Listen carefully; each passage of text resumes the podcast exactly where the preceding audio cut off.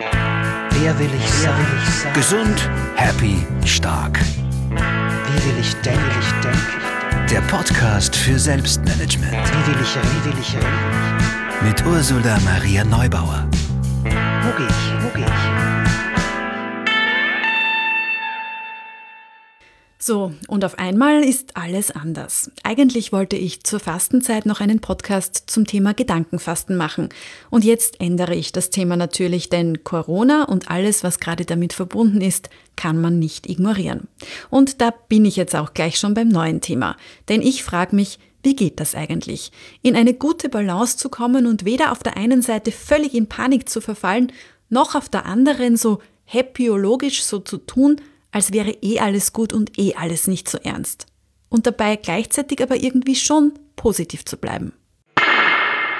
Ich bin Ursula Maria Neubauer, Autorin von Schau gut auf dich, Schreibcoach und Trainerin und diese Podcast-Folge will dich dazu anregen, realistisch und nicht panisch, verantwortungs- und gleichzeitig vertrauensvoll zu bleiben, um so halbwegs gut durch diese herausfordernde Zeit zu gehen.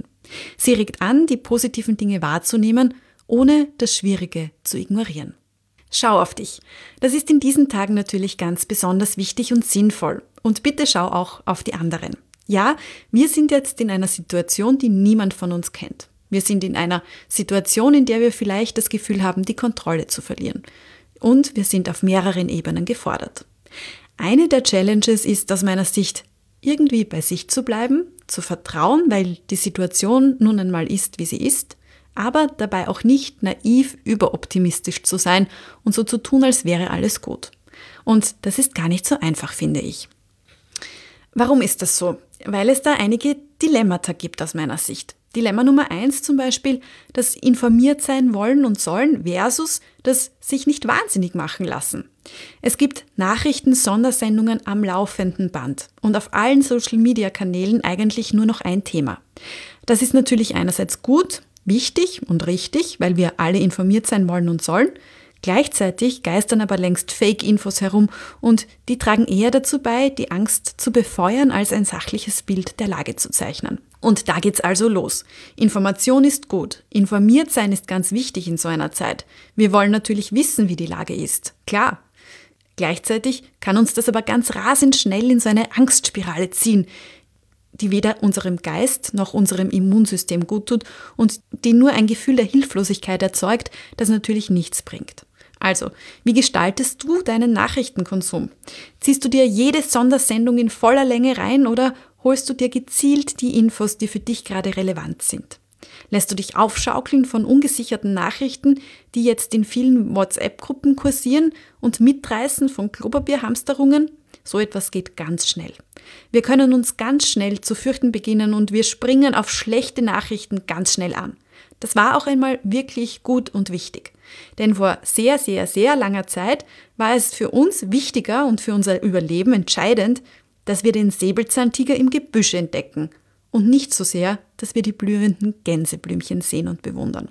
Also reagieren wir noch immer auf schlechte Nachrichten besonders aufmerksam und das mit dem vertrauensvollen Denken ist dann natürlich nicht so einfach.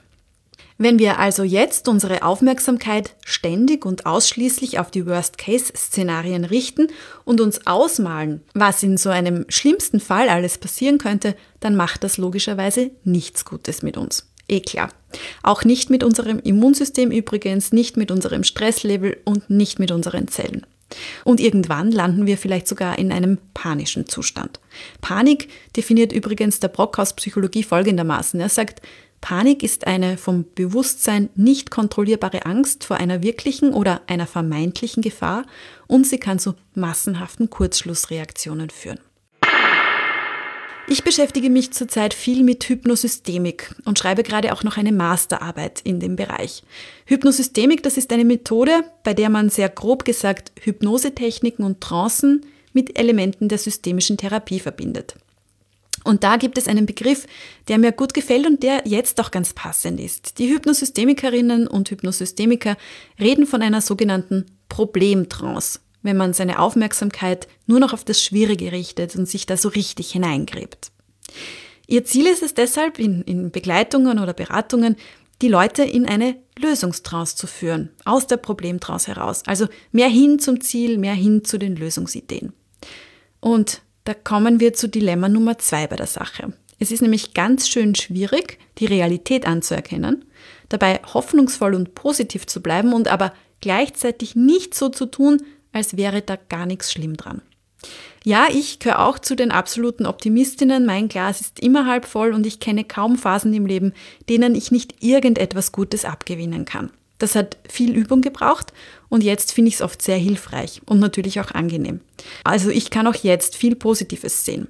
Was da aber oft schwierig ist, dass eine grundsätzlich hoffnungsvolle Haltung und eine Fokussierung auf das Positive schnell verwechselt werden mit einer Art Happyologie, wo man ignoriert, dass es schwierige Dinge und Krisen gibt. Das meine ich nämlich nicht. Ganz und gar nicht.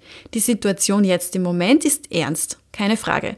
Und oberflächliche Alles ist gut Floskeln, die helfen wirklich niemandem, der entweder krank ist, sich um jemanden sorgt, der in die Risikogruppe fällt oder dessen Existenz oder Arbeitsplatz bedroht ist. Wer positiv denkt, eine vertrauensvolle und hoffnungsvolle Haltung hat, der ignoriert nicht, dass etwas schwierig oder scheiße ist, sondern solche Leute schauen einfach, ob sie trotz der Krise oder in der Krise auch noch positive Dinge entdecken können, für die sie vielleicht dankbar sein können. Sie schauen, welche Chancen das alles eventuell auch noch eröffnet und sind offen für neue Wege und neue Ideen. Es geht einfach nur um den Fokus, das Gute, das so gut wie immer auch da ist, auch wahrzunehmen und nicht nur das Schlechte.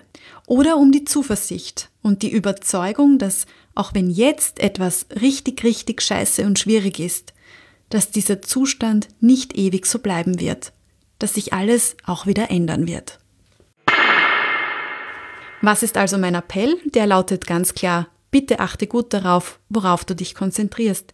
Nimm die Situation ernst, verfall nicht in ein realitätsverweigerndes Wir tun so, als wäre alles gut Happy Ding, aber versuche auch die Möglichkeiten zu sehen und wahrzunehmen.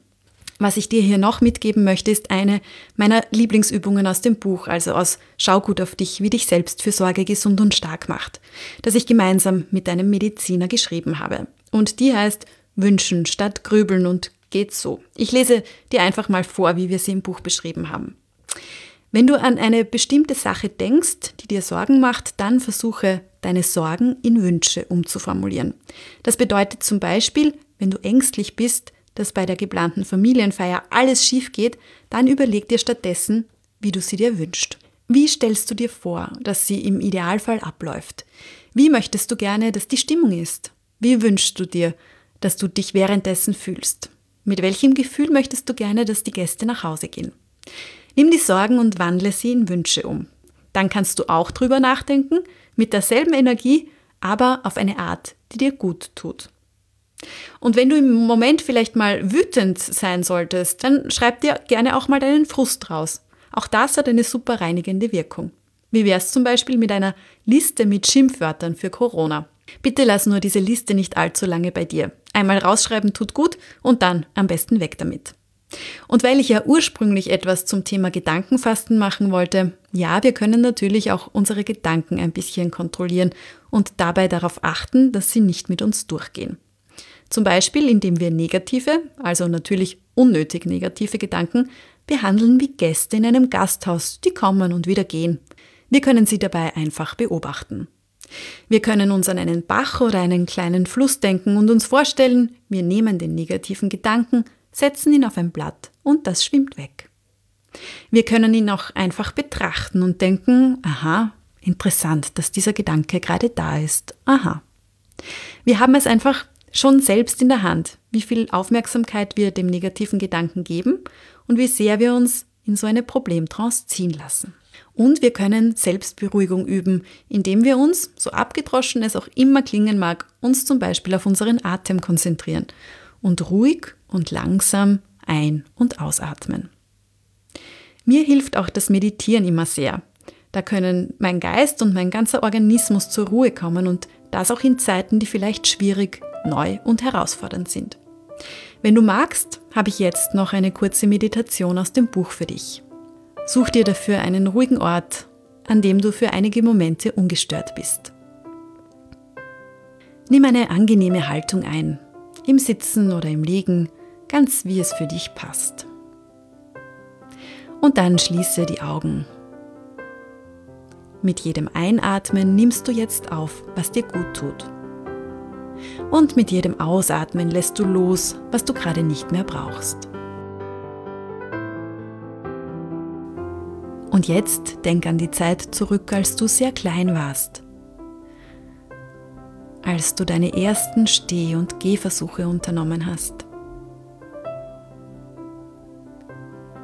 Mit Sicherheit gibt es Fotos aus dieser Zeit. Oder vielleicht Filme, die deine Familie gedreht hat. Auf denen festgehalten ist, mit welcher Unbekümmertheit du dich nach einem Plumps aufs Hinterteil wieder aufgerichtet hast. Immer und immer wieder. Dieses Bild zaubert ein Schmunzeln in dein Gesicht.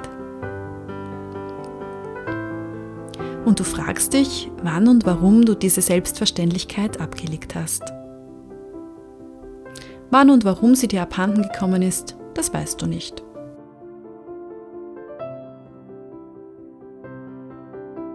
Und das ist doch nicht wichtig. Wesentlich, und das begreifst du in diesem Moment, ist die Tatsache, dass du diese spielerische Art, Dinge zu versuchen, unbedingt wieder leben willst.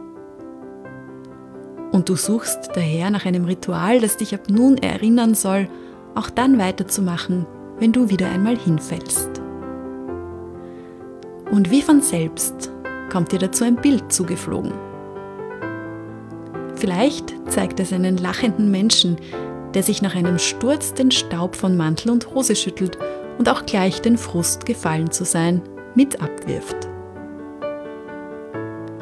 Und da du dieses Bild vielleicht so magst, beschließt du, ein Zupfen und Ausschütteln deiner Kleidung zu diesem Ritual zu machen. Du wirst es immer dann aktivieren, wenn du glaubst, ein neuer Versuch würde sich nicht lohnen. Und du fühlst dich noch einmal ein in das gute Gefühl zu wissen, dass du immer und immer wieder aufstehst. Und angefüllt mit diesem guten Gefühl nimmst du wieder einen oder mehrere tiefe Atemzüge. Du streckst oder regelst dich, wenn du magst. Und kommst erholt und frisch wieder zurück ins Hier und Jetzt. Also, schau auf dich und auf deine Gedanken, auf deine Gesundheit und deine Lieben. Alles Gute beim Durchkommen durch diese herausfordernde Zeit. Natürlich gibt es auch von mir zurzeit alle Coachings und Begleitungen via Skype, Zoom oder Telefon. Alle Infos dazu natürlich unter ursulaneubauer.at. Schau auf dich.